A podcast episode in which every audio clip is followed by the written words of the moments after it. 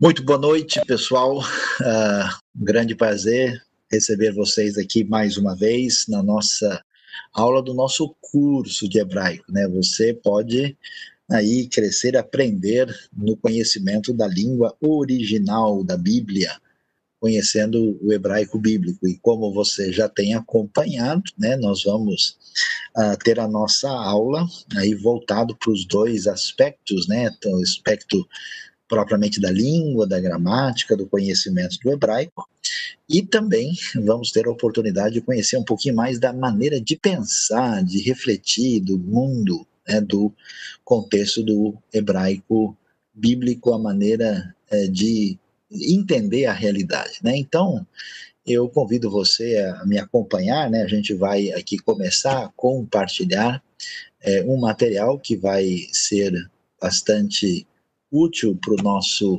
entendimento, né? A gente está chamando aí de de volta a mentalidade hebraica, né? Estamos aqui com hoje um fundo um pouquinho diferente, né?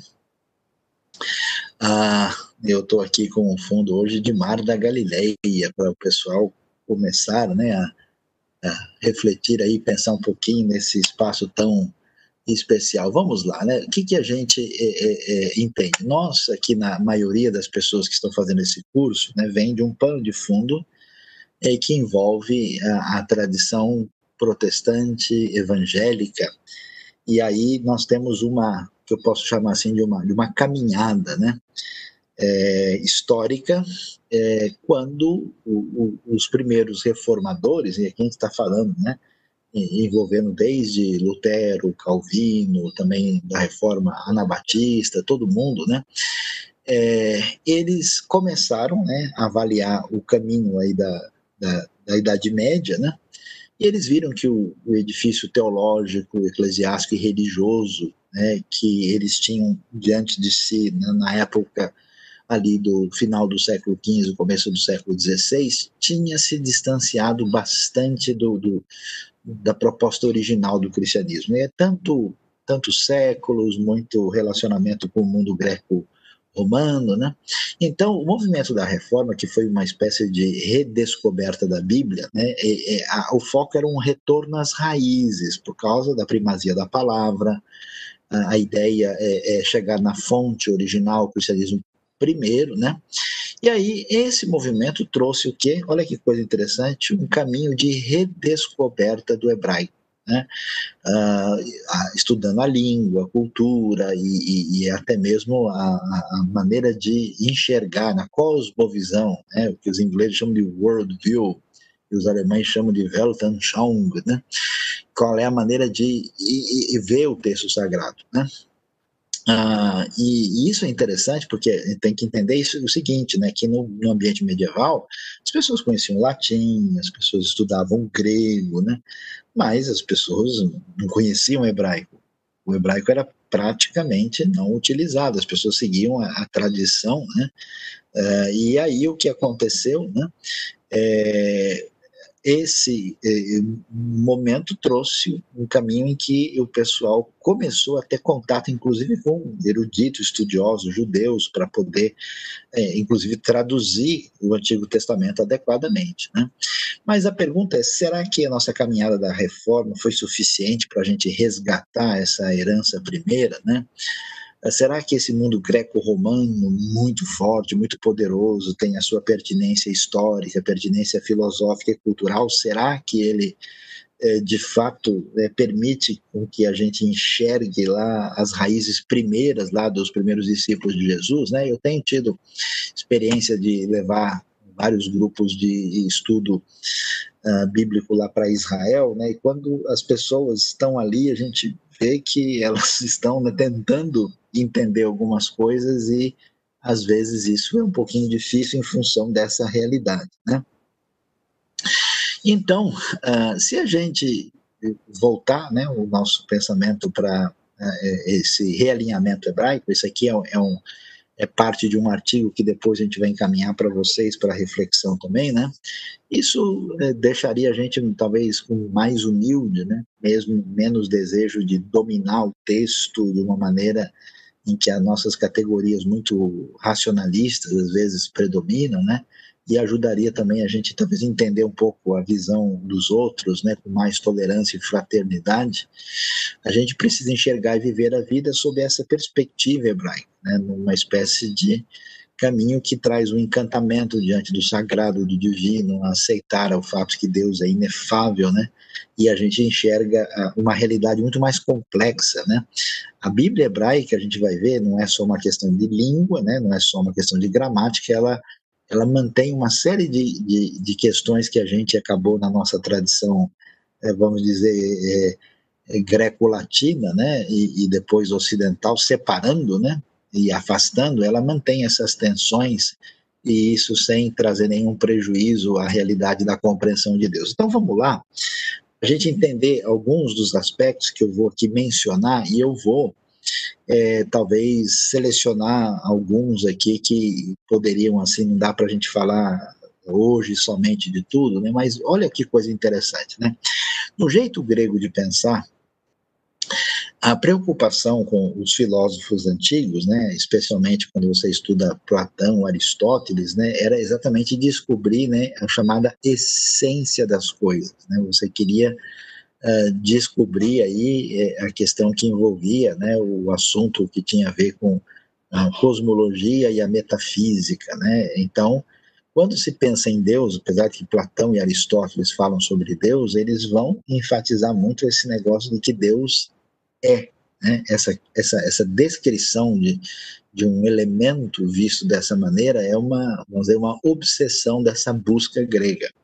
Se você olhar bem na Bíblia uh, e olhar uh, no Antigo Testamento, mesmo que a gente tenha essa questão, você vai até convidado depois a quiser ver uma mensagem sobre isso no nosso canal da IBNU, né? É, você vai ver que a ênfase na Bíblia muito mais de tentar descrever a ontologia, a essência de Deus, é descrito o fato de que Deus é um Deus que age. Deus é um Deus que é, ele age no eixo da história. Até, até a questão do nome de Deus, né? A gente fala em hebraico, né? Você sabe as letras sagradas, né? Agora você já foi alfabetizado, né? É o Yud Rei Vav Rei, é Yehovah Yahvé, na verdade, aquelas quatro letras, elas representam né, como se fosse assim, né, um meio que, vamos dizer, a grosso modo, o presente, o passado e o futuro do verbo ser. Né? Então, mais do que dizer que Deus simplesmente é, é, é o, te, aquele, aquele, o nome de Deus tem a ver com Deus ser o eterno. Né? E quando Deus se apresenta a Moisés, ele diz Erie Asher Erie, ele não diz literalmente eu sou o que sou, mas é que eu escolherei ser, ou eu serei o que eu quiser ser, né? mostrando que Deus é incontrolável, que Deus não pode ser dominado por ser humano. Então, muito mais do que descrever né, uma ontologia divina, é, o ser divino, a Bíblia está preocupada em nos revelar Deus até o ponto em que ele pode ser conhecido, mas um Deus especialmente que age no eixo da história. Por isso, no pensamento bíblico, é uma coisa interessantíssima, é, tem um valor muito grande o que a gente chama do eixo do tempo, né? Enquanto no mundo grego, por exemplo, o espaço era muito importante, né? Se falava é, muito né, dos elementos estéticos, né? As coisas que têm a ver com a visão têm muito valor no mundo hebraico a, coisa vai numa direção diferente. Vale muito tempo, vale muito a história e especialmente um Deus que age, né? Então, é, essa questão da história cria uma cultura que reflete muito essa importância da ação divina e da memória dessa ação divina né, através é, das diversas gerações que retomam a história antiga, redefinem a sua identidade e constroem o futuro. Né? Por isso que você vai ver uma coisa interessantíssima no pensamento bíblico, que é uma coisa totalmente diferente, porque o mundo grego, o mundo pagão, eles não tinham, vamos dizer, um conceito de história muito amadurecido. Né? Eles, pensavam, no máximo, na história com base naquilo que é chamado mito do eterno retorno. Porque de onde se entende o tempo? Se entende o tempo da natureza. Se entende o tempo a partir dos ciclos que nós observamos durante o ano, as estações, né? Então a impressão é que a coisa vai e volta, vai e volta, né? Na Bíblia a gente vê um caminho diferente, né? Porque o tempo é o tempo divino, né? Existe um estudioso judeu que diz um negócio muito interessante, né? Que é exatamente enfatizando é, é, essa história que, que que o tempo é a principal manifestação de Deus, né? o transcurso do tempo, é, é a, vamos dizer assim, uma espécie de comprovação da existência divina. Uh, e nesse aspecto, quer dizer que, que, o tempo ele é preenchido de significado, né? ele tem começo, ele tem meio, ele tem fim, ele tem propósito, ele tem diretriz, né? Por isso que a gente vai ter na Bíblia o desenvolvimento desse, desse raciocínio histórico e apocalíptico, né? A, história não está solta, ela está caminhando numa diretriz que tem propósito, ela vai trazer uma solução para o problema do mal e do sofrimento, e ela tem um desfecho apoteótico, é, vencedor extraordinário que tem a ver com esse caminho, né? messiânico, escatológico, apocalíptico, né? que é filho né? desse pensamento histórico. Então, isso é muito interessante para a gente ver. E você sabe que, na verdade, na cultura ocidental, é, é, a gente fala, mas estuda muito nas escolas, né? O pensamento grego, a importância dos povos aqui, a influência dos romanos no direito. E a gente pensa assim, ah, os hebreus eles contribuíram com a religião, né? É mais do que isso, né? Porque esse raciocínio histórico entrou, por exemplo, na história ocidental uh, por meio de Agostinho, mas a raiz é a raiz hebraica, é a raiz de pensar em termos do valor da história. Né? Então, é muito interessante a gente dar uma olhada nesses elementos. Né? No, mundo grego, né, que acabou sendo, vamos dizer, no, no mundo pagão, uma libertação do mundo cheio de mitos né, e de temores da religião pagã antiga para uma libertação da razão, né? A razão torna-se um instrumento para avaliar a realidade, né, fora do pensamento mítico. E aí você vai ver isso, né?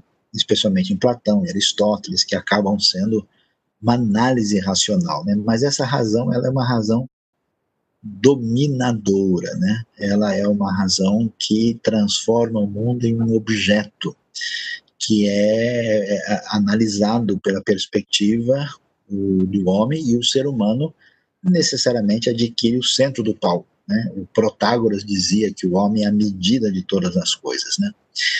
No pensamento bíblico, você não tem assim uma ênfase numa razão independente e nem tem uma postura de rejeição da razão. Mas você tem uma ideia tão significativa, né, em que a realidade humana só é entendida em função da realidade superior que é a realidade de Deus. Por isso que a Bíblia, por exemplo, olha que coisa diferente, né? Você vê que a Bíblia não gasta tempo tentando provar racionalmente a existência de Deus. O Gênesis abre, ele não entra né, em discussão, olha pessoal, é, vou mostrar aqui do ponto de vista racional. Não, ele chega já afirmando, né? No princípio criou Deus os céus e a terra. Aliás, você já vai aprendendo aí, né? Bereshit bara Elohim et hashamayim ve'et haaretz. Né? Ele apresenta o fato de que Deus é o Senhor sobre tudo. E, e esse elemento é importante porque, porque Deus é a realidade unificadora da experiência que nós temos com respeito ao mundo à nossa volta. Né? Uh, a centralidade humana não é a referência que acompanha o pensamento hebraico. Né? E a razão também tem um seu papel limitado. Né?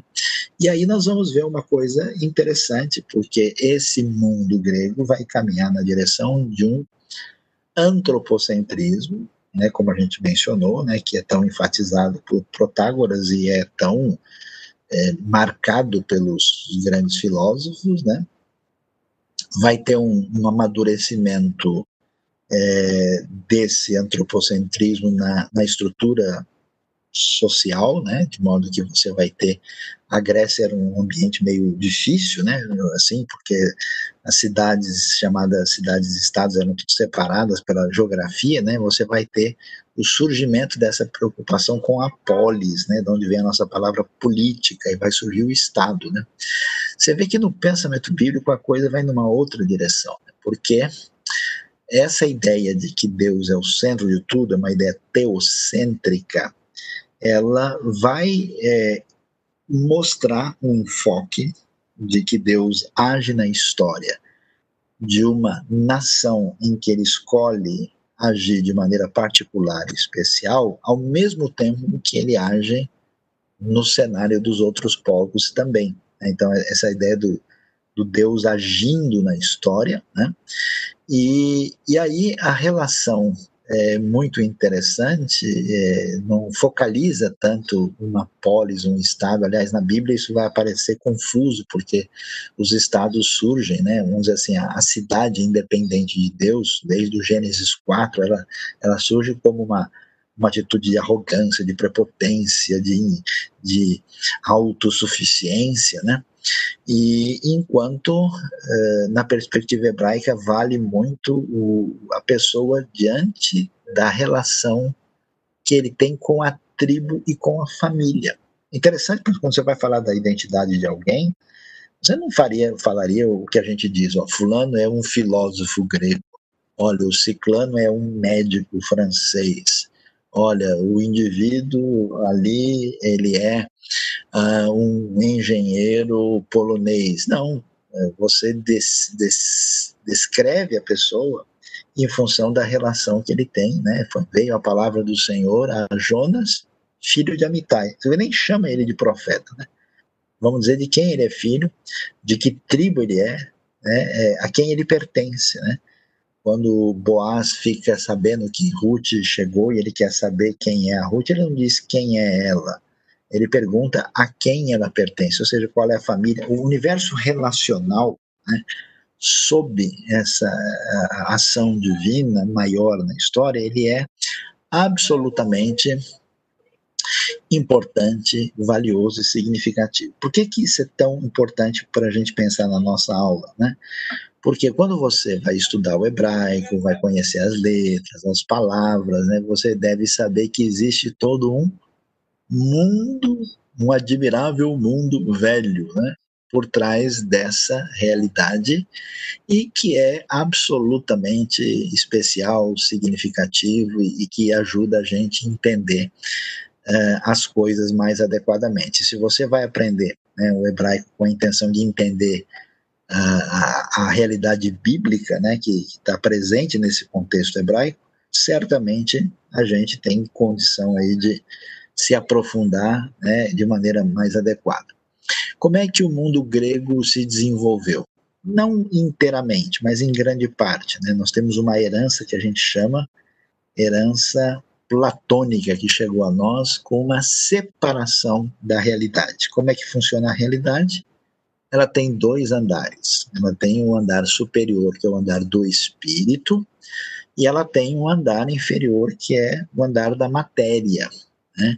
Então Platão, né, lembra da história do mito da caverna, né, que a gente enxerga uma realidade muito é, inferior, né, que são sombras de uma realidade perfeita lá no mundo do espírito. Então, essa ideia de que o espírito é superior à matéria, que até muitas pessoas do contexto religioso têm, né, ela não é uma ideia hebraica nem bíblica, né, porque no pensamento hebraico, veja bem, o mundo material não é uma coisa ruim, não. Ele foi criado por Deus. Então você tem um realismo material no pensamento hebraico que valoriza a criação como um todo, de maneira que tudo que é criado não só é chamado de bom, né? na criação a Bíblia diz lá no Gênesis, daqui a pouco você vai estar lendo isso, né? O Gênesis diz: Vaiar Elohim Kitov, e viu Deus que era bom. Isso mostra né, que, que essa criação divina não é uma coisa inferior, não é uma coisa prejudicada, não é algo que é questionado na sua essência, não. É, esse é o mundo de Deus, né? Por isso vale a pena lembrar, né? É do Salmo 20, 24, que diz: Do Senhor é a terra e a sua plenitude, o mundo, os que nele habitam. Né? Então, toda essa realidade tem grande valor. E esse mundo material e o mundo espiritual estão entrelaçados. Por exemplo, é tão interessante como algumas pessoas têm dificuldade de trabalhar com a ideia de milagre, né? Ah, eu não consigo acreditar em milagre, né? Mas você acredita que Deus criou o universo? Acredito, pois é muito mais difícil criar o universo que fazer um milagre simples aqui de curar a pessoa do, do problema do pulmão, por exemplo, né? Uh, mas porque a pessoa tem uma divisão complicadora. Então, o Deus que age no mundo natural é o mesmo Deus que age no mundo sobrenatural. A diferença é que o natural eu consigo entender e explicar nos limites da razão. Enquanto aquilo que aparece de uma maneira que eu não consigo entender, porque ou eu não conheço bem ainda esse universo, ou a minha capacidade de lidar com isso é, é, é limitada e não consegue alcançar. Né? Mas isso é muito importante por quê? Porque quando a gente tem uma visão errada, a gente tem um risco de é, ter o desprezo da, do, do, mundo criado, a gente tem, vai ter um desprezo dessa realidade, o que vai prejudicar nossa relação com a ciência, com a compreensão do mundo, uh, e vai trazer uma ideia, inclusive perigosa, né, da gente viver nesse mundo como se a gente estivesse de castigo aqui, né, estivesse é, pagando alguma pena, é, como pensava Platão, né, que o, o corpo é uma prisão da alma.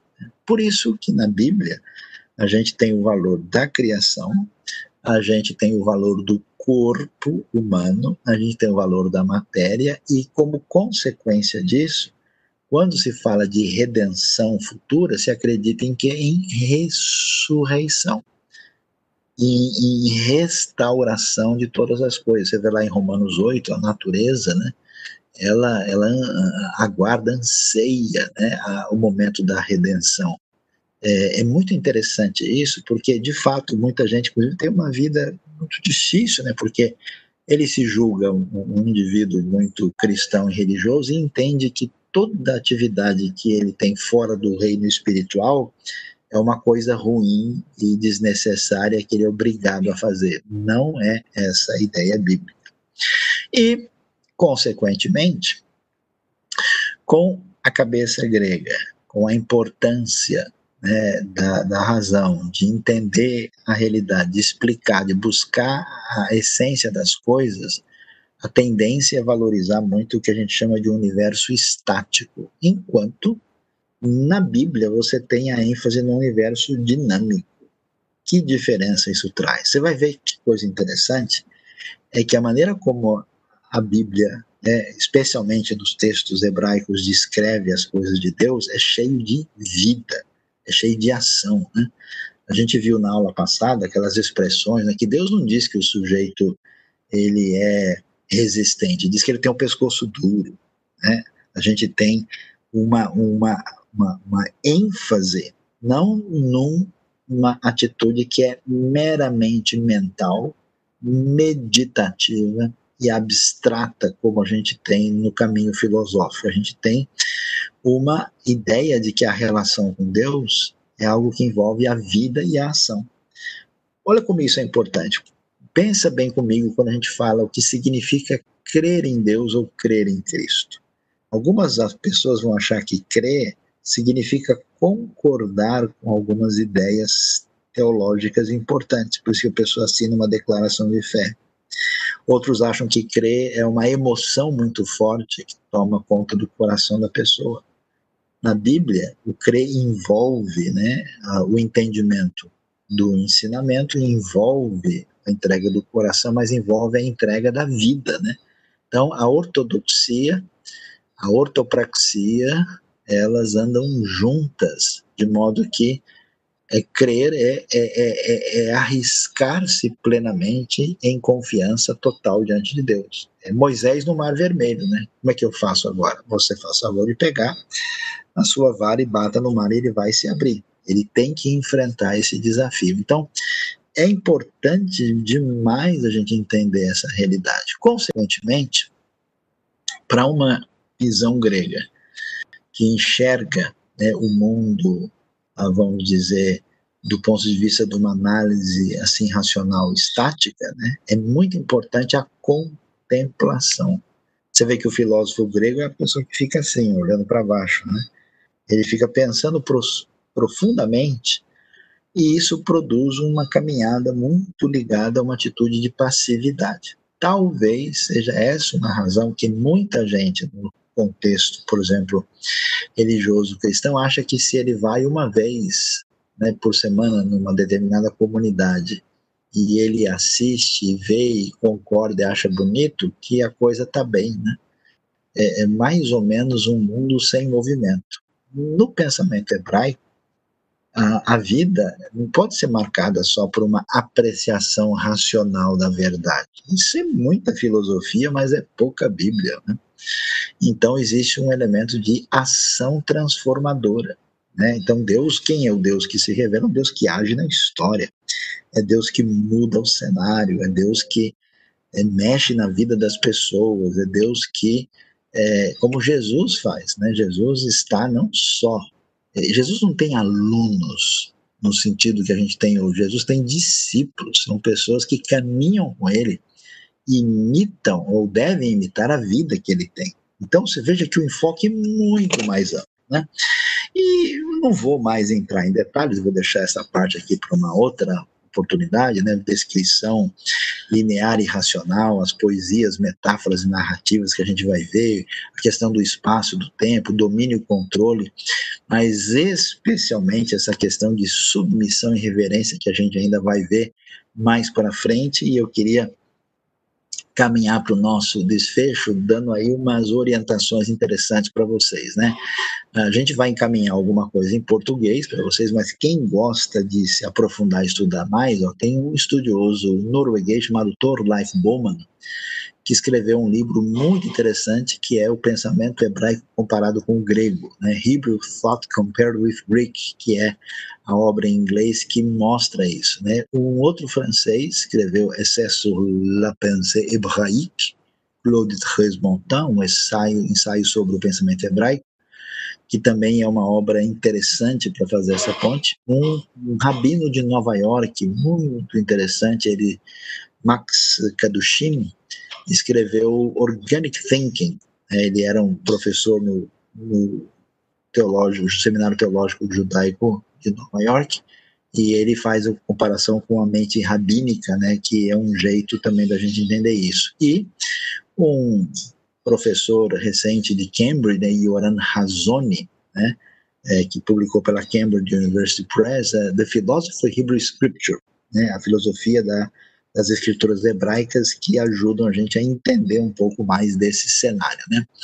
Então, o que, que a gente quer dizer com isso? É que a IBNU está exatamente oferecendo esse curso para ampliar os nossos horizontes linguísticos, culturais, espirituais e hermenêuticos e teológicos, né? Por isso, veja lá, né, o que a gente apresenta aqui, né? Se a gente quer construir uma reforma plena, né, como os primeiros reformadores estavam pensando, que era o que a ideia de um retorno completo às escrituras, né? Porque essa foi a grande revolução nesse período, né? Quer dizer, a gente não vai se guiar pela filosofia, a gente não vai se guiar é, pela instituição como referência máxima, mas a gente é, quer se voltar para as raízes e as raízes têm a sua referência na Escritura. Então, por meio de uma teologia, de uma igreja mais viva e apaixonada por Deus e sua graça, se a gente deseja né, experimentar essa intensa sintonia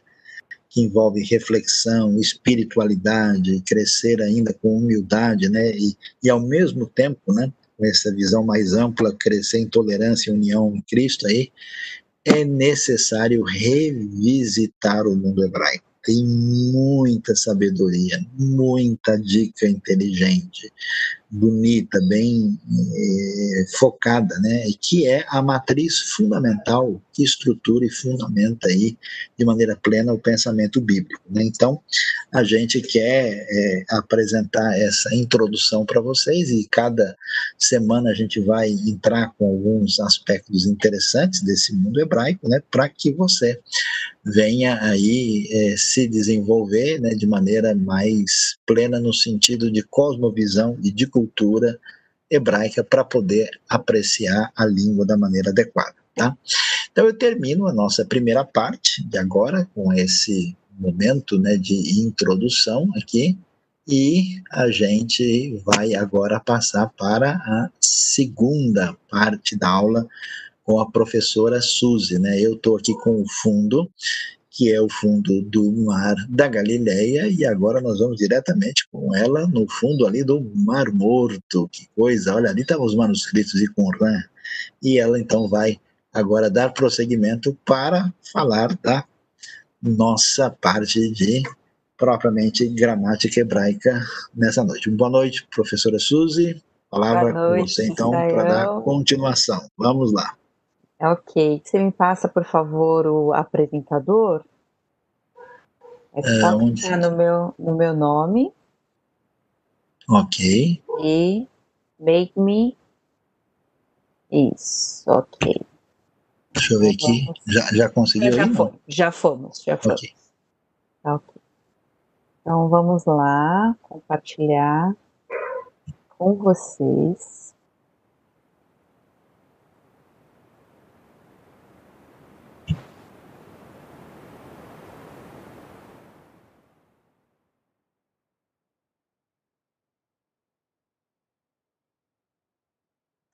Bom, vocês estão me ouvindo direito? Tá tudo certo?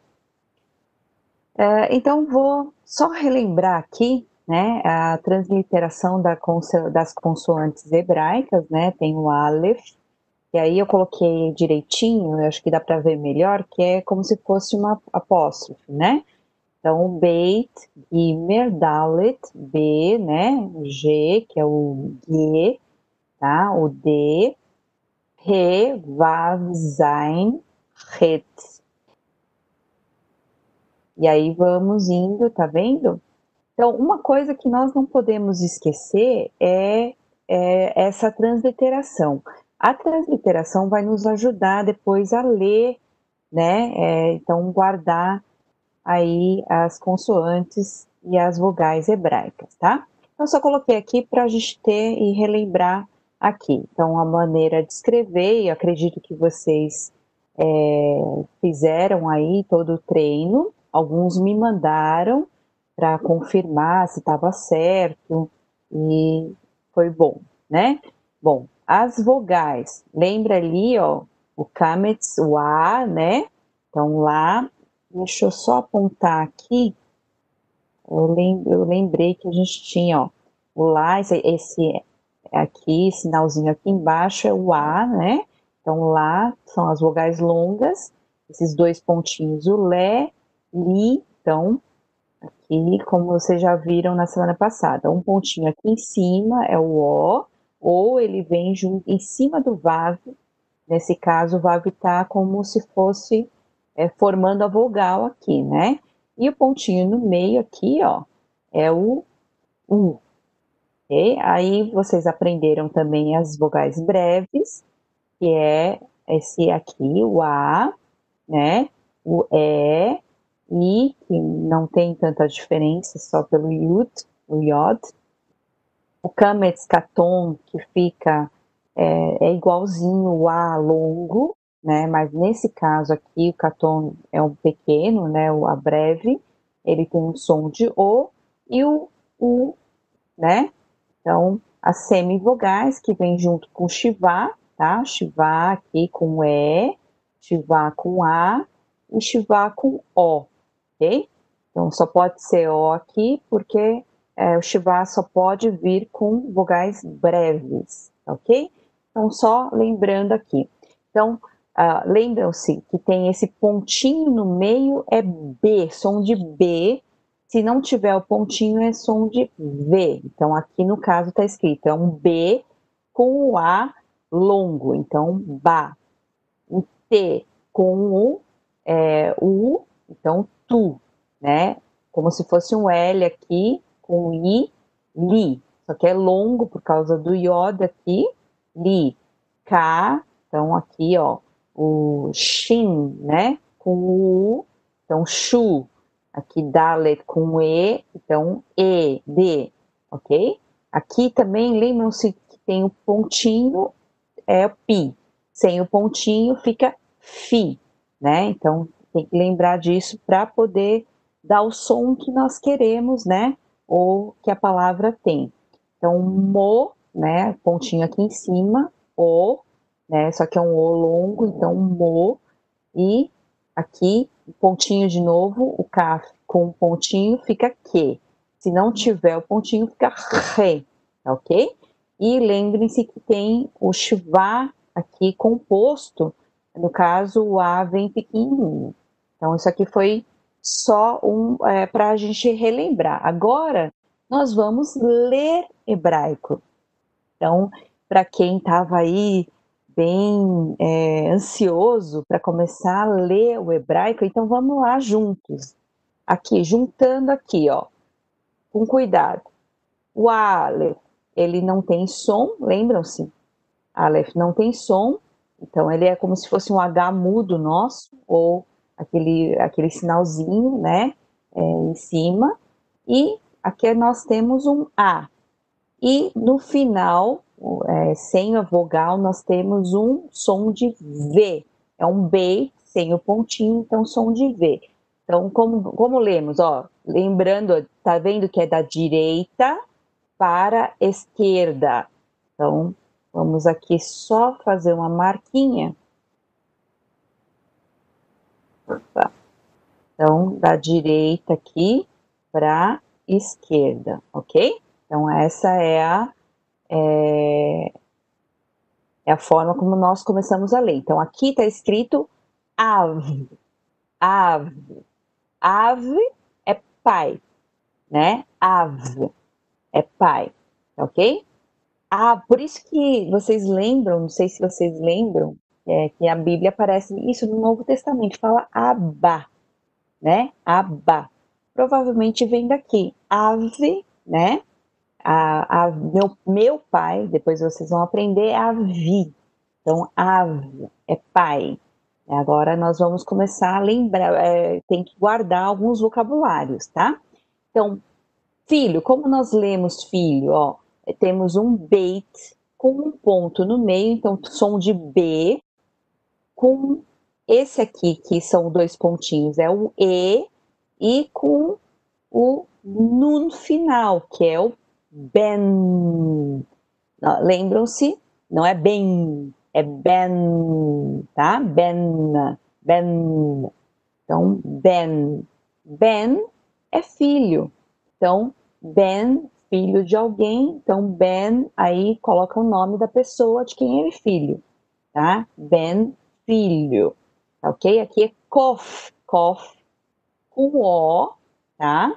E L no final, Lamed no final, então fica Kol, Kol, então é voz, som, Kol, Kol com Kof é voz, som. Quando fala ali no Jardim do Éden, é, eles ouviram, algumas, algumas versões falam voz do Senhor, alguns, algumas versões trazem os passos, né, o som dos passos.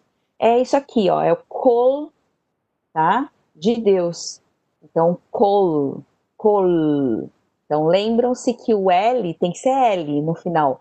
Col, ok? Não col, tá? Kol, ok? Então aqui, ó, o Aleph, né, com I longo e com Shin, Shin no final. Então fica Ish, Ish. Sabe quando a gente fala Ish, né? Ish é homem, né? E para mulher, para facilitar, Ish, Isha. Então, Ish, Isha. Por isso que no hebraico, quando nós lemos a Bíblia, é interessante. É a Isha que saiu do Ish. Então, é muito poético quando nós lemos em hebraico. Ish é homem, mas é fácil de lembrar, né? Ish é homem. Ok? Então, Shin, ok? Com E. E Mem, Mem final. Então, Shem. Shem. Então, Shem é nome, ok? Uh, os judeus, eles não pronunciam o nome de Deus, eles chamam de Hashem. Então, é o nome. Então, Hashem, Shem. Então vamos aí todo mundo, claro que não podemos abrir os áudios, mas todo mundo acompanha aqui comigo e repitam comigo. Av, Av, pai. Ben, Ben, filho. Col, Col, voz ou som. Ish, Ish, homem. Shem, Shem, nome. Ok? Então, vamos lá mais um pouquinho. Então, re aqui com o, ok? E essa consoante que é o Aleph, ele vem aqui, é como se fosse uma marca, ele não tem som nenhum, tá ok? Mas ele vem. O Ru, aqui está escrito somente Ru. Então é o Re com U. Ru Ru significa ele, ok? Ru, ele. Agora, o re com i, i longo, também vem com aleph no final. Então, he, he, tá? Ela. Ru, ele, he, ela, tá? He, ela. Então, aqui é o, o, o tet com o, ok? E o beit final, então T com o, to. Com V final, porque não tem pontinho, então é um V. Tov. Tov. Tov é bom. Então, Deus, quando ele olhou toda a criação, ele falou que Tov, né? Tov. Tov é bom, tá? Feminino de Tov, é só colocar um A no final, tá? Um A longo aqui, vocês estão vendo. Então, é um To, não era Tov, é Tova, tá? Tova, boa.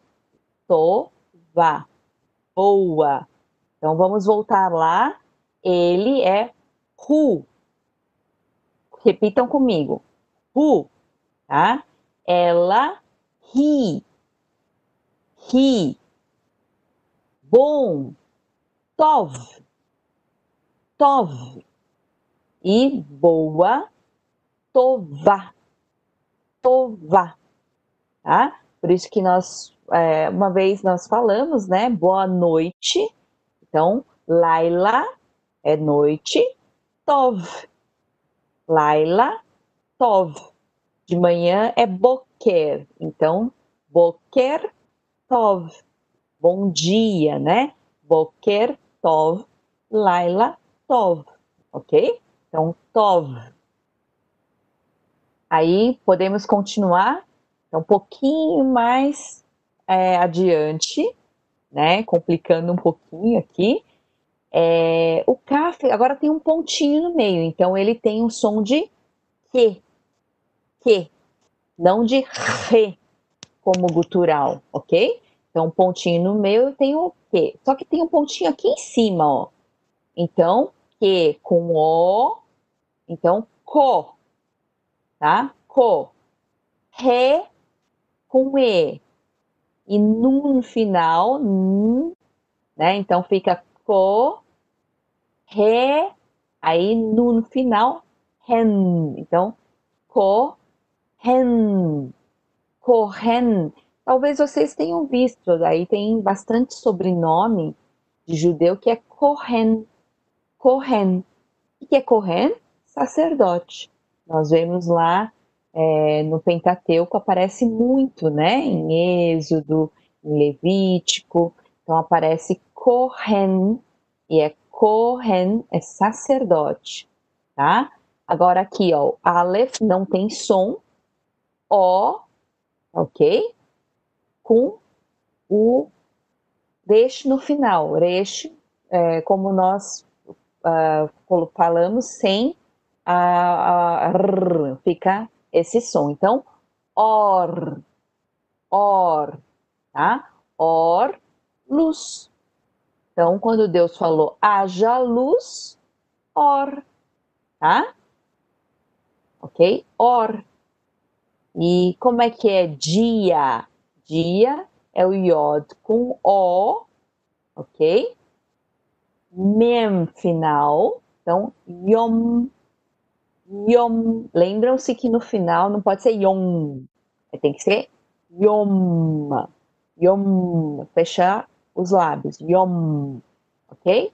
Então, lembra também, lá no Gênesis tem, foi tarde e manhã, né? É, e ele fez o dia também, né? O dia e a noite. Então, aparece também yom, ok? Então, aqui, não, lo. Então, L com O, tem um pontinho aqui, e o Aleph no final, lo, tá? Lo, é facinho. Lo, lo, lo, lo. Não, não quero, né? No, lo, lo, né? Então, vamos lá. Repitam comigo. Kohen, Kohen, sacerdote. Or, or, luz. Yom, Yom, dia. Lo, Lo, é não, ok? Então vamos voltar um pouquinho. Ave, pai. Ben, filho. Kol, voz, som. Ish, homem. Isha, mulher, que não está aqui, mas a gente falou. Shem, nome. Hu, ele. Hi, ela. Tov, bom. Tová, boa. Kohen, Kohen, sacerdote. Or, luz. Yom, dia. Lo, não, ok? Agora, essa palavrinha que todo mundo já ouviu falar, né? Então, vamos ler juntos agora, tá vendo? Aleph não tem som. Aqui a gente tem o Shivá composto, E, Shivá com E. Então, E. Então, aqui é E. L aqui, né? O Lamed com O, tá vendo? O pontinho. Re com I. Ri. E Mem final. Então, E, Lo, Him. E, Lo, Him. Agora, vocês sabem como escrever em hebraico a palavrinha que todo mundo já conhece de ouvir falar é Elohim, que é Deus, tá ok? Agora, Shin com A, Shá, Lamed com O, Lo e Mem final, Shalom. Então, também é uma palavrinha que todos nós conhecemos, Shalom, Shalom, paz, né? Shalom, ok? Então, aqui tem um tav com um pontinho no meio, tá? To com O, então to, e resh com A final aqui, A longo, então Torá. Também conhecemos de ouvir falar, Torá, que é a lei, né? Torá também são os cinco livros, né? É, os Pentateuco, que nós falamos, tá? Então, Elohim, Shalom, Torá, ok? Aqui tem o Tzad com A, um Dalet com ponto no meio e e um Kof final. Então fica Sadik, Sadik, tá? Sadik é justo, que aparece também muito na Bíblia, o justo, ímpio, né? É o Tzadik tá? Sadik. Então vamos lá. Repitam comigo. Elohim, Elohim, Deus. Shalom, Shalom, paz. Torá, Torá, lei. E Tzadik. Tzadik. É um TS. Então, Tzadik. Tzadik, ok? Então, aqui temos mais um pouquinho, né? Vamos fazer um pouco mais para vocês poderem guardar mais palavras. São palavras principais que aparecem bastante na Bíblia. Então vamos lá. Am, am. Agora não é o Aleph, é o Ain, né? Mas o som é o mesmo, não tem som. Então fica am, am, tá? O que é am? Povo. Am Israel é o povo de Israel, né? Que aparece bastante na Bíblia. Então, am, am Israel, povo. Então, am, povo, tá? Aqui, uma outra casa que uma coisa que parece muito é essa palavrinha aqui, casa. Aqui, ó, tá vendo? Beit agora tem o pontinho no meio, então fica com som de B. Com A breve, tá? E I com Yud I, o Yod I. E Tav final, T final. Então fica Ba It. Bait. Tá? Que é casa. Bait, ok? Casa, é, não precisa ser exatamente a casa, mas pode ser casa de Davi, né? Casa, é, pode ser família, pode ser é, descendente, enfim, pode ser, é, tem um significado muito mais amplo do que casa como nós moramos, né? Então, bait também aparece muito. E aqui, ó, cidade cidade de Jerusalém, né? Então, ir, olha aqui, ó. Ain, i, e deixe final. Então, ir. Né? O nosso ir, vocês guardam aí que é cidade. Ir, tá? Ir, Jerusalém, ir. cidade de Jerusalém, né? Ir, tá? Uh, ir São Paulo, né? Ir, ok? Cavalo. Cavalo, ó, tem dois aqui S's, tá vendo? Que é um Samek. É, tem no começo e no final. E tem um. Então é sus, tá? Sus. Sus, cavalo. Então vamos lá. Repitam comigo. Am. Am. Povo. Bait. Bait. Casa. Ir. Cidade ir. Então, sus, sus é cavalo, ok? Agora a tarefa daí todo mundo tentar ler junto, tá bom? Então vocês tentam aí, aí eu vou falando aqui, mas tentem aí ler alguma coisa. Vamos lá. Ein com A, então A. G, né? Que é o Gimel com O, G com O, fica Go, tá?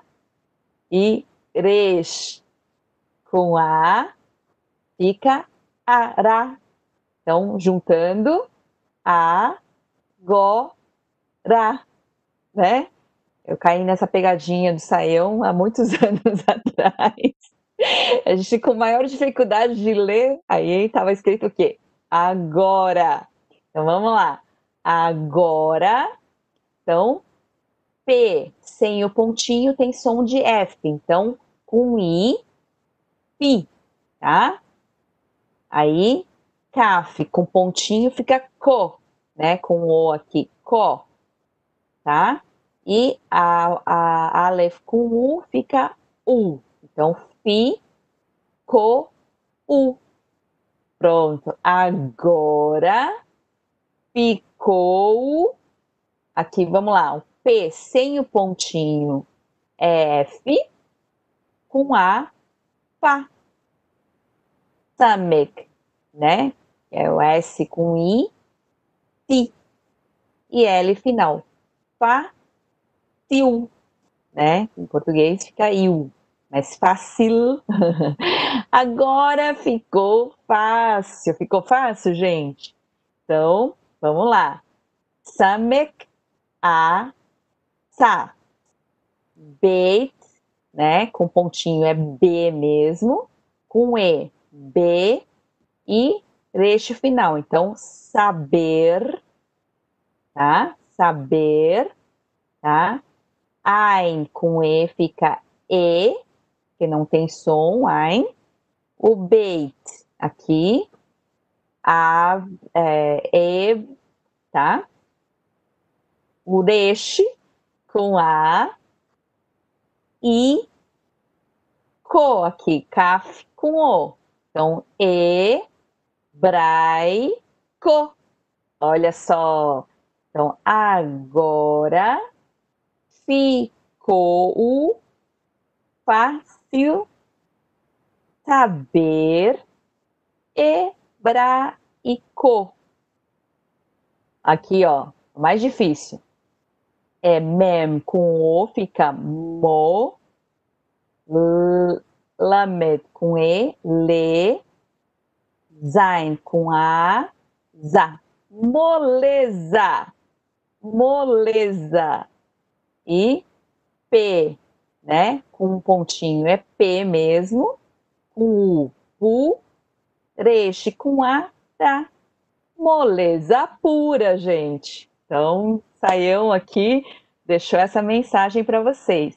Agora ficou fácil saber hebraico, né? Moleza puro, né, Saião? Então, hoje nós ficamos por aqui. É isso aí. Muito bom. E agora nós vamos ter um tempo aí de é, responder as perguntas, não é, Saião? Isso, eu não sei se a gente consegue corrigir né, as, as coisas da apostila, talvez, dos eu testes. Vou, é, eu vou mandar é, os, é, os gabaritos, ok? Eu vou tá pedir agora para conexão. Ela vai mandar os gabaritos. Eu já dei uma revisada, tudo certinho.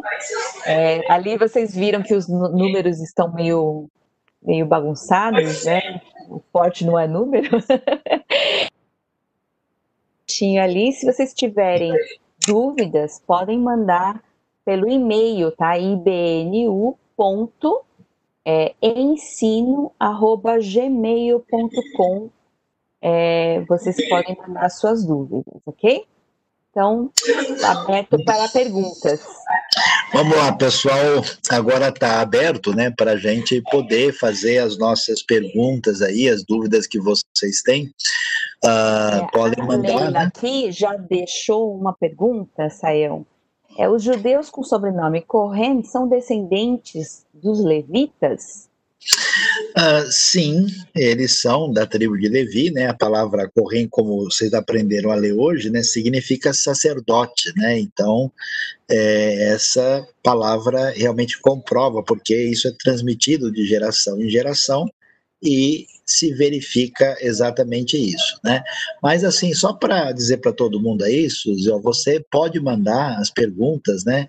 Tanto para quem está no YouTube vendo, né, e não está dentro da sala, aqui na sala, aqui nós temos aí cerca de quase 150 pessoas, né? Então vocês podem escrever aqui ou mandar de lá, mas eu queria fazer um desafio a todos vocês para não se esquecer de se inscrever no canal da IBNU, né? Porque quando surgir o vídeo com a aula que você tem que rever, né? Tem que ter paciência, tem que ler de novo, tem que copiar, né? Então você se inscreva e também pode seguir aí os nossos Instagram, as nossas redes para ficar em sintonia com a gente, né?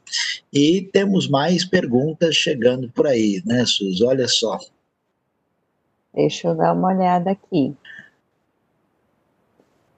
Teve até alguém que me fez uma pergunta antes aqui, é, perguntando uhum. se o verbo raiar, que aparece em Gênesis 1, 2, pode ter o um significado de tornou-se, né? Haaretz haitat tohu vavohu vechosh al pnei terron, né?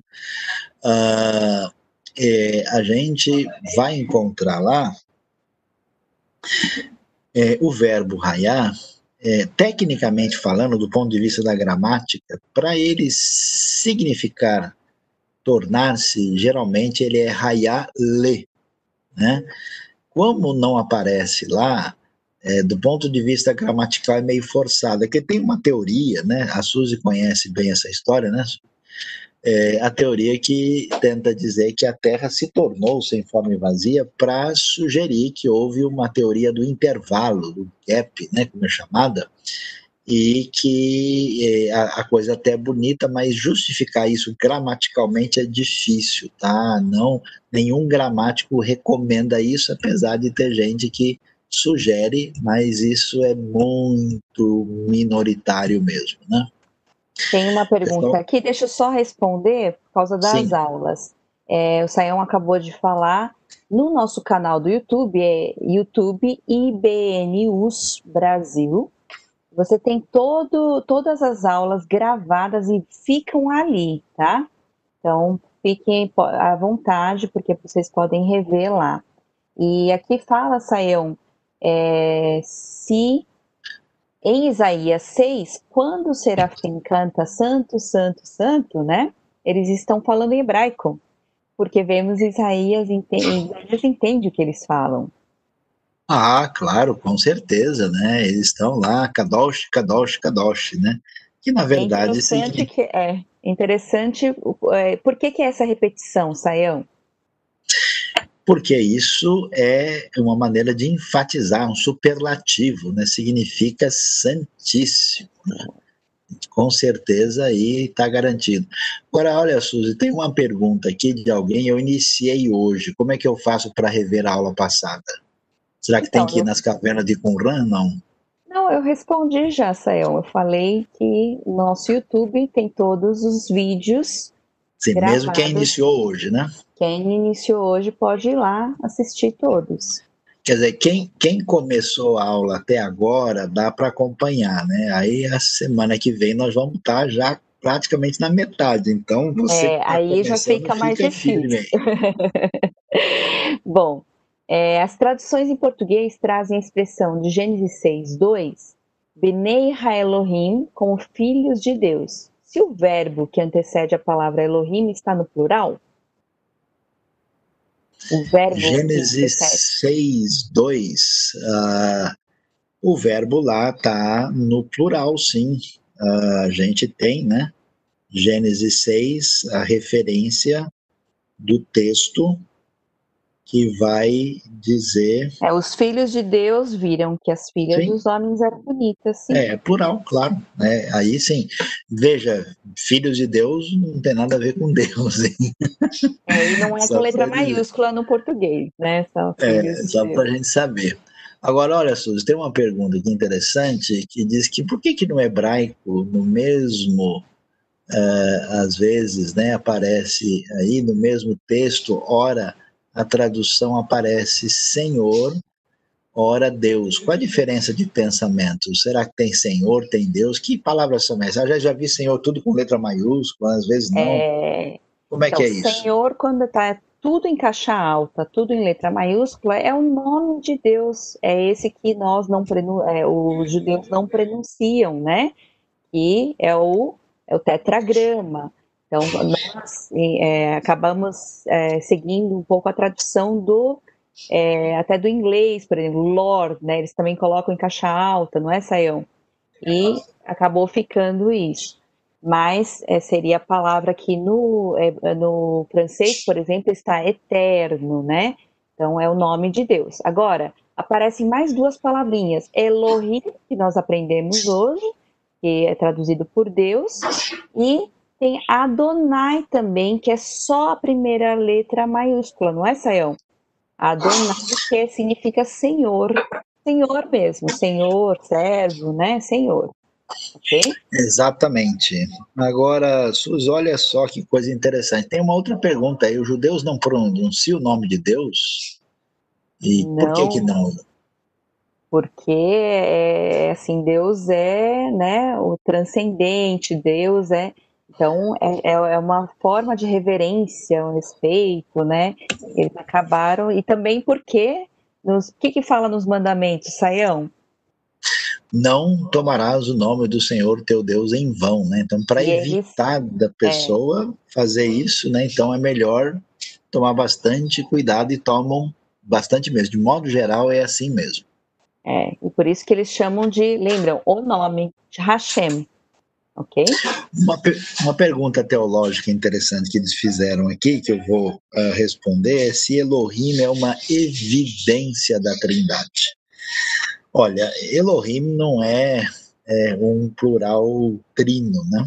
Elohim é apenas um plural masculino, só que o verbo no hebraico que acompanha Elohim está no singular. A gente pode dizer que Elohim, junto com outras diversas questões de pluralização que aparecem na Bíblia hebraica ligados a Deus, é uma evidência de que existe uma possibilidade de uma pluralidade na divindade né? mas não dá para dizer ainda que é trindade especificamente. Essa revelação só aparece nitidamente né, no Novo Testamento. Se você pegar só a Bíblia hebraica, você não vai né, conseguir, é, de fato, chegar a essa conclusão tão facilmente. Saião, Bíblia hebraica, qual traduções você indica? Então, na verdade, a Bíblia hebraica é uma só, né? Ela, ela é baseada no texto fundamental, que é o texto maçorético, né?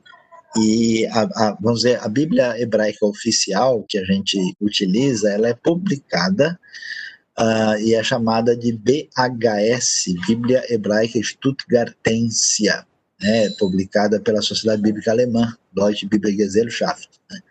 E lá você tem o texto todo padrão com as anotações dos maçoretas e um aparato crítico que mostra a discussão de alguns manuscritos, mas todos os textos são traduzidos da mesma referência anterior, né? É, que é exatamente a maçorética. Agora, tem uma pergunta que adquiri um livro sobre os verbos hebraicos, mas era sobre os verbos no hebraico moderno. Qual é a diferença? Que livro indica para melhor compreensão dos verbos hebraicos? E é isso. Você passou um tempo lá em Israel, estudou hebraico moderno e bíblico ao mesmo tempo, né? É, é, é bem é? diferente, né? O moderno ele é muito simplificado, então é, é, assim, praticamente eles usam é, as formas, é, como é que fala? As formas no, no infinitivo, presente. né? No presente. Sim é como, como presente, então é realmente diferente. Para poder estudar os verbos em hebraico bíblico, precisa procurar um, uma gramática de hebraico é. bíblico, né? Não tem, tem como. Uma gramática, é. Tem uma gramática boa. É aquela americana, né? Do é, Page Kelly. Page Kelly. Page, Page Kelly é melhor. Aliás, o Page Kelly é bom porque ele morou no Brasil e deu aula aqui. Ah, e... é verdade. É, e ele é muito bom. Quer dizer, a base dos dois é a mesma, mas o hebraico moderno Sim. transformou, fez mudanças aí, então não é. Simplificaram muito, né? Bastante, bem mais simplificado. Vamos lá, Saião. Como fica o conceito de trindade no pensamento hebraico? Então, uh, a trindade, veja, ela é uma, uma decorrência é, posterior que se define com plenitude só ah, no Novo Testamento. O que existe na, na, Bíblia hebraica é essa, essa tensão entre o que a gente chama de unidade e diversidade. Né? Ao mesmo tempo em que Deus é um, a gente vê um elemento, por exemplo, o que, que Deus mostra no, no Antigo Testamento. Lá em Gênesis 1, 26, ele diz: façamos o homem a nossa imagem, a nossa semelhança. Né? Nascer Adão Betsalmei no Kidmutei. A gente vai depois em Gênesis 3, 22, agora o homem é como um de nós, né? a palavra aparece lá. Mesmo em Isaías 6, verso 8, Isaías vai dizer, né, lá diante da visão, né, que Deus diz quem há de ir por nós, né? Então esses sinais, né? Também o texto de Gênesis 18, aquela história do anjo do Senhor que aparece. Então você vê alguma coisa que ultrapassa essa, vamos dizer, esse aspecto de Deus que é o Deus único, não ter um elemento que ultrapassa apenas isso. Então você tem essa tensão. Agora, o amadurecimento pleno disso, você só vai ver revelado, né? É, no Antigo Testamento. É como alguém perguntasse, no Novo Testamento, é como alguém perguntasse assim: escuta, como é que fica o Apocalipse no final no, no, no pensamento hebraico? Na espera só chega depois, né? A coisa vai nessa direção. Bom, é, o hebraico a gente já falou, né, que os superlativos são tidos, sim, são repetições. A repetição é uma maneira de falar no superlativo no hebraico, ok? Saião, como é que os judeus interpretam Elohim, então, a palavra Elohim? Então, uh, os judeus percebem é, a palavra Elohim com um plural, né? E esse plural, é, ele é entendido como, geralmente, né, varia, né, mas geralmente como um plural de grandiosidade, uh, de algo majestático, de algo muito especial, né, e, e geralmente é, é assim, e às vezes quando eles vão falar sobre a questão de Deus, eles dizem é, é, que aparece né, esses elementos como façamos que Deus está convidando né, a, a corte angelical para participar das coisas juntamente com ele, né? Bom, é, o alfabeto hebraico é posterior à oralidade bíblica. Qual a maior influência gramatical sobre a escrita hebraica? Olha, a, a gente não estava lá para ver, né? que a gente tem que entender o seguinte, né? O mundo hebraico ele surgiu no ambiente, né? Lembra que o primeiro hebreu é Abraão, né? E Abraão ele vem da Mesopotâmia, então ele, ele, tem, ele tem uma língua semítica, né? E já havia um alfabeto, mas o alfabeto hebraico mesmo ele surge posteriormente, provavelmente juntamente com a oralidade, né? Não dá para a gente dizer que naquele período tendo em conta que Abraão já veio de lá com referência de escrita, que o pessoal não tinha escrita nenhuma, é muito improvável que a gente possa pensar dessa maneira. E qual é a visão de Satanás no pensamento hebraico, Sayão? Olha, Suzy, é, a visão de Satanás ela é uma visão que não contempla toda a revelação sobre Satanás que está no Novo Testamento. Então, você vai ver que Satanás explicitamente no Antigo Testamento aparece poucas vezes, né? Você vai encontrar lá no é, segundo Crônicas, capítulo 21, você vai encontrar Satanás no livro de Zacarias, né?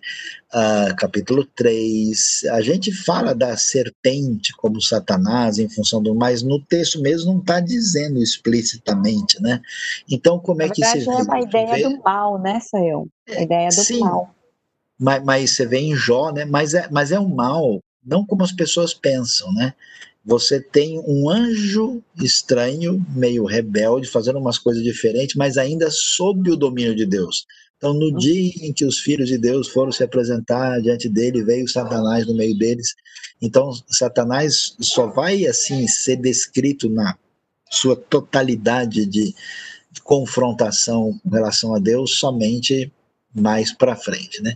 Agora, Sus, é possível conversar com um judeu usando o hebraico bíblico atualmente? Você que passou um tempo lá, e aí, como é que é isso? É, é possível, até porque 80% da, do, do, do, hebraico moderno vem da Bíblia, né? É, mas é, é um pouquinho diferente, né? Tem, por exemplo, a gente lê um poema dos Lusíadas, por exemplo, é, a gente tem uma dificuldade, né? A mesma coisa. O hebraico bíblico e o hebraico moderno tem essas diferenças. Tem coisas que ficaram simples, tem palavras novas, né? Então é possível, mas não é assim a melhor forma de se comunicar, né? É o rapaz vai achar meio estranho, vai olhar assim que mas, é mas como alguém chegar falando igual Pedro Alves Cabral pra gente, Exatamente. né? Só vai olhar, tô, bom dia, né? Tudo bem, né? O pessoal do meu curso ia lá nas lojinhas falar com hebraico bíblico. Era muito engraçado. Agora, alguém pergunta aqui sobre os fragmentos do AT do aramaico, né? A gente tem alguns pedaços, né? Tem o livro de Daniel, capítulo 2, verso 4 até o final do capítulo 7, né? Um trecho também de Esdras 4, 6 até uma boa parte do capítulo 6, por que está em aramaico? Porque esses livros foram escritos no período do predomínio do aramaico, né, quando os judeus estavam vindo da Babilônia, né, e o aramaico, que é uma língua próxima, semita ocidental, o, o, o, texto, então, tem pertinência em relação a isso. Agora, Suzy, nos ajuda aí, ó, foi dito que a próxima aula seria meio do curso. O que será abordado nesse curso? Até onde a gente vai? Até onde a gente vai? É, é nós vamos verdade... falar fluente ou não? é difícil, né, Sayão? Bom, a gente vai chegar uh, até os verbos, né? Então a gente vai dar uma passada na gramática do hebraico, mas, claro, nós vamos conseguir ler um, uma palavra, conhecer um pouquinho mais, né? mas não é para sair fluente, não é possível sair fluente. Então, mas assim, as coisas básicas da gramática, né, igual o Sim. artigo, algumas Sim, preposições, aprender Sim. a ler, né, os termos principais, isso a gente vai poder é, com certeza aí, né? Com certeza. Aqui tem, Saião, é, ainda sobre Satanás, o que diz a respeito ao Ezequiel 28, a equiparação que alguns fazem de retiro. Pois é, aí o pessoal já está querendo aula de teologia, né? É. De... É, veja, no texto a referência é o rei de Tiro, né, exegeticamente. Só que esse rei de Tiro, no mundo antigo, a gente percebe que o significado do poder dele não era uma coisa meramente política, né? Se, quando um rei dominava, ele dominava em nome dos seus deuses, dominava em nome, né? das suas uh, atividades que envolviam o mundo político e o mundo espiritual. Então, assim, do ponto de vista teológico, a gente pode dizer que a inspiração por trás dos monarcas do mundo antigo pagão era uma inspiração que não era divina, né? era satânica. Agora, no texto em si, no texto não tem o objetivo de dizer isso. Né? O pessoal fez umas perguntas linguísticas aqui que acho que dá para a gente colocar tudo junto. Né? Estão perguntando Sim. se a Septuaginta é uma versão confiável, veja, a Septuaginta, de modo geral, é uma versão muito boa, até pela época que ela foi feita, em função de tudo o que acontece. E o Novo Testamento cita a Septuaginta várias vezes, mas cita de maneira muito limitada, né? É, é pouca coisa, não, não quer dizer que a maioria do que está lá veio da Septuaginta. Né? O livro de Hebreus é muito claro que é a Septuaginta, né? E uma boa parte do que o, o, o nós encontramos é, no, na Septuaginta é tranquilo. Agora, tem outros textos, alguns livros em que a tradução está difícil, mas esses textos não são considerados. Então, vamos dizer, a gente não tem um prejuízo significativo né, é, nessa caminhada, não. Né? Saiu, então, qual é a origem do aramaico? Ele é posterior ao hebraico? E aí também você já emenda um pouquinho, é o, o garítico tem importância aí no estudo da Bíblia? O pessoal está querendo falar em línguas mesmo, né? Então, é, o aramaico é posterior ao hebraico. Né? O aramaico, você lembra de Aram, né? arameu, língua que se desenvolve na área onde nós temos hoje a Síria e o Iraque. Né? Uma língua semita ocidental, né? ele se desenvolve depois, os judeus só vão falar aramaico, né? É, quando eles vão viver né, ali na Babilônia. Né? Vamos dizer que o aramaico primitivo é mais ou menos da mesma época, mas o aramaico que a gente tem na Bíblia, ele é posteriormente, na verdade, o aramaico persiste até hoje. Né? Existem dialetos do aramaico que são falados pelas comunidades cristãs né, que sobraram nesse contexto do Oriente Médio. Um dia eu estava em Jerusalém, né, peguei um táxi comecei a conversar com o um rapaz e o rapaz, eu falei, mas qual é a língua que você falava em casa? Ele falou aramaico, né? Porque ele era um judeu do Iraque que falava hebraico, mas que falava aramaico também, que é aí o, um dialeto ainda utilizado lá. E o ugarítico, o ugarítico é uma outra língua, né? O ugarítico é uma língua semita também, aparentada do hebraico, que foi especialmente estudada a partir de 1930, né? É, numa localidade chamada Ras Shamra, né, na região do Líbano, e, e, os estudos, especialmente feitos pelo Cyrus Gordon, né, ajudaram muito a entender a poesia hebraica, a ligação e a conexão, né, com os textos que aparecem no Antigo Testamento, né, especialmente poéticos e que ajudam aí a fazer uh, essa conexão uh, direta e, e, é um, um texto, uh, uma língua importante para essa comparação, sim. Bom, é, tem uma pergunta aqui falando que se é possível fazer exegese com esse curso.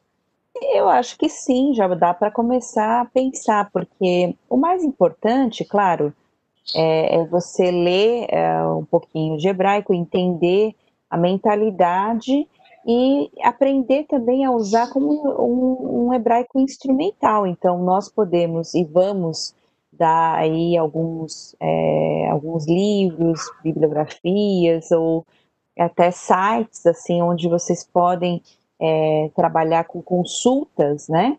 E entendendo um pouquinho melhor é, o texto. Agora, tá aí fazendo exegeses, né, assim, avançadas, precisa de um pouquinho mais de estudo, precisa entender um pouquinho mais, se aprofundar um pouquinho mais, ok?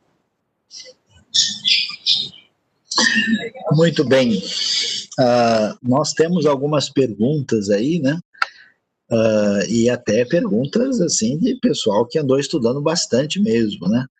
É, tem gente que está perguntando, por exemplo, por que que no livro de Gênesis nós temos passagem no hebraico clássico e temos também né, o que ele chama de passagem no hebraico mais arcaico. Né? Bom, uh, vamos assim dizer, a gente sabe né, que o texto é, do Antigo Testamento, incluindo Gênesis, ele tem um desenvolvimento histórico e ele tem o que a gente pode chamar de um trabalho de redação final, né? porque, por exemplo, Gênesis cita lá no capítulo 14, né, que os homens de Abraão perseguem os inimigos até chegar em Dan, mas Dan é o nome do lugar habitado pela tribo, é quando eles conquistam a terra. Então não tem dúvida que essa redação foi feita quando o povo já estava na terra, senão uh, não faz muito sentido né, dizer isso. Né? E, e também fala dos reis que viveram uh, em Israel, antes de, em Edom, antes que houvesse rei em Israel.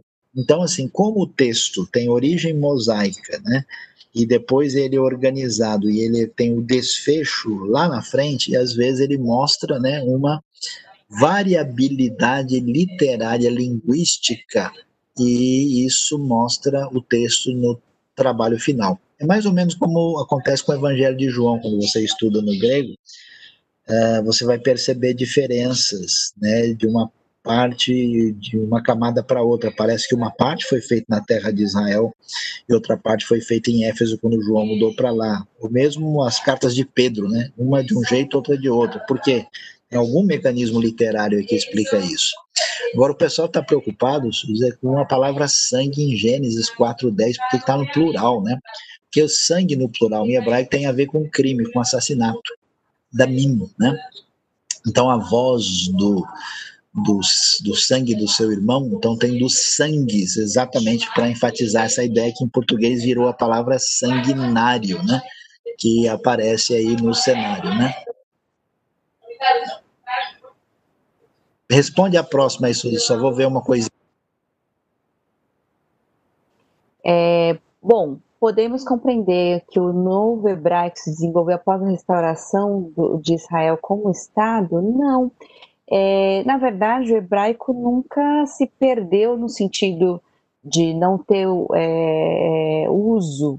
Eles continuaram usando nas, nas, de forma religiosa, então para ler a Bíblia, para fazer as orações, os cânticos, né? Mas, claro que se perdeu no sentido de língua falada, né? E nós comentamos isso na, na primeira aula. É, você pode ir lá dar uma olhada na, no primeiro vídeo, né? Da nossa aula, ok? É, agora tem, continuamos com Satanás aqui. Opa. Já que a figura de Satanás ele aparece meio tímido no Antigo Testamento e no Novo Testamento é mais aparente, podemos afirmar que os judeus não têm essa preocupação como nós do Ocidente em relação a Satanás? Mais ou menos, né? Porque é, quando a gente fala de uma visão é, hebraica e bíblica da realidade, nós estamos fazendo uma referência à Bíblia, né? Mas o judaísmo tem vários desdobramentos depois, né? Várias influências distintas. Então, assim, tem judeu de tudo quanto é tipo. Eu gosto de brincar dizendo, né? Quando tem dois judeus reunidos, tem pelo menos sete opiniões diferentes, né? E aí você tem uh, influências diferentes no judaísmo e algumas delas fazem com que alguns grupos se preocupem mais com Satanás do que os outros. No entanto, na média, a visão de Satanás é muito menos preponderante do que no contexto da tradição cristã, é, mas não deixa de ter é, alguns elementos é, em determinados grupos posteriormente, mas não é da mesma maneira, com o mesmo tipo de ênfase, não. Bom, tem mais perguntas linguísticas aqui, Sayão. É, tem o ladino, sofreu muitas influências do hebraico.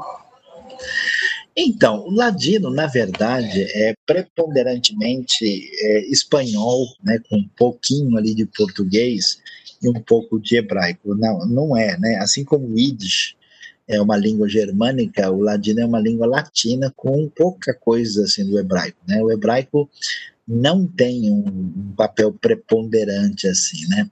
Até o pessoal está preocupado com, com, com, o hebraico, como a gente mencionou na, na, na, primeira aula, na história, né? Você tem um desenvolvimento e o hebraico moderno ele, ele se inicia, né? Antes do Estado de Israel e ele, vamos dizer, progride fortemente. A gente falou do Ben Yuda, né? Que criou Uh, o seu filho falando hebraico e houve um trabalho de reconstrução do hebraico para ao mundo moderno, né? Então foi preponderante o papel do Estado de Israel, mas não quer dizer que ele só apareceu depois da fundação do Estado, não. Ele precede isso tem ligação com o movimento sionista.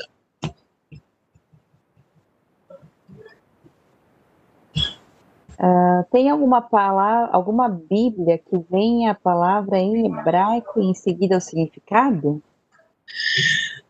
Olha, é, é difícil, né? O, o, existe, por exemplo, um pessoal que tem é, feito interlinear, né? A Sociedade Bíblica do Brasil fez um interlinear onde aparece a palavra, né? Com a transliteração ali às vezes e, e com a palavra embaixo. Mas acho que que eu saiba não tem Uh, a Bíblia toda. Mas isso não é muito recomendável, sabe? Porque, Sim. na verdade, a dinâmica da, da sintaxe da, das palavras no hebraico é muito importante. Você simplesmente pegar uma palavra, você não, na verdade, você não vai entender muita coisa. É importante acompanhar direitinho. Aliás, é até, aliás, é até perigoso, né, Sayão, você pegar uma palavra, Sim. tirar do contexto e simplesmente traduzir, assim, de uma forma é, fora, totalmente fora, só pelo significado da palavra, né? Sim. Então, acho que é um uma questão que Tem toda a razão. Lembrar. É, qual a ideia que os judeus têm acerca do mundo espiritual no que diz respeito aos anjos caídos? Aí a gente tem que fazer um curso de oito aulas sobre isso, né? Porque aquele, aquele negócio né? é a mesma coisa que eu perguntar assim: ah, o que, que os evangélicos pensam de Jesus? Que, que resposta a gente daria? Então, assim, não existem os judeus, né? Existe vamos dizer, uma base da tradição hebraico-judaica, e aí, assim como você tem grupos cristãos mais místicos, menos místicos de uma linha ou de outra, os judeus vão ter é, linhas variadas. Então, tem algumas linhas que se preocupam mais né, com anjos. Existe toda uma angelologia pós-bíblica que aparece no judaísmo. Às vezes, você tem nas linhas místicas, como cabalistas, que é, estabelecem assim algumas conexões angelicais mais intensas, né? Mas assim não dá para a gente estabelecer um, um, elemento padrão, não, né? E de modo geral o judaísmo, vamos dizer, mais é, focado, mais centrado, não se preocupa tanto com anjo. Mas se você for ler as histórias, for ler as chamadas Agadot, né? Você vai ter muita referência aos anjos é, lá também.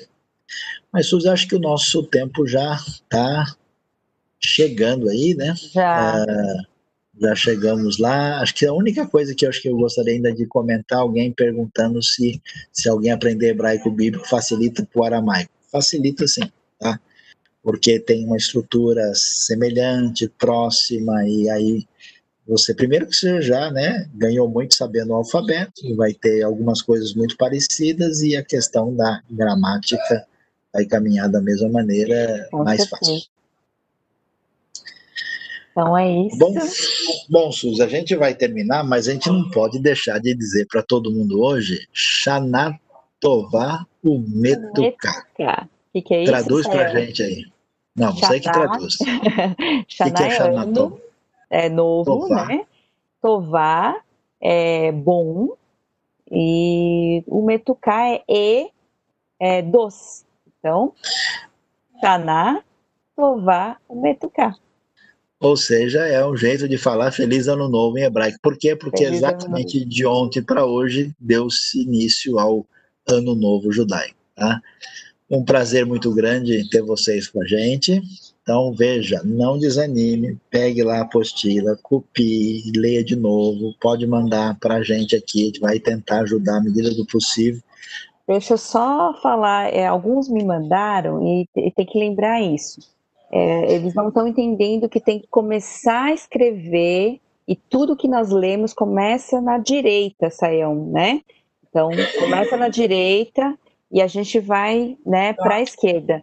Então, sempre vai ser assim, não importa como está em português. O que o hebraico tem que começar à direita e vai para a esquerda.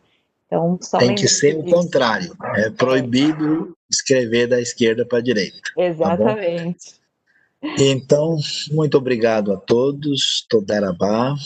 É, tenham uma boa noite. Como é que é boa noite mesmo, Suzy? Que a gente diz para todo mundo? Laila, como é que é bom mesmo? Todo mundo aprendeu?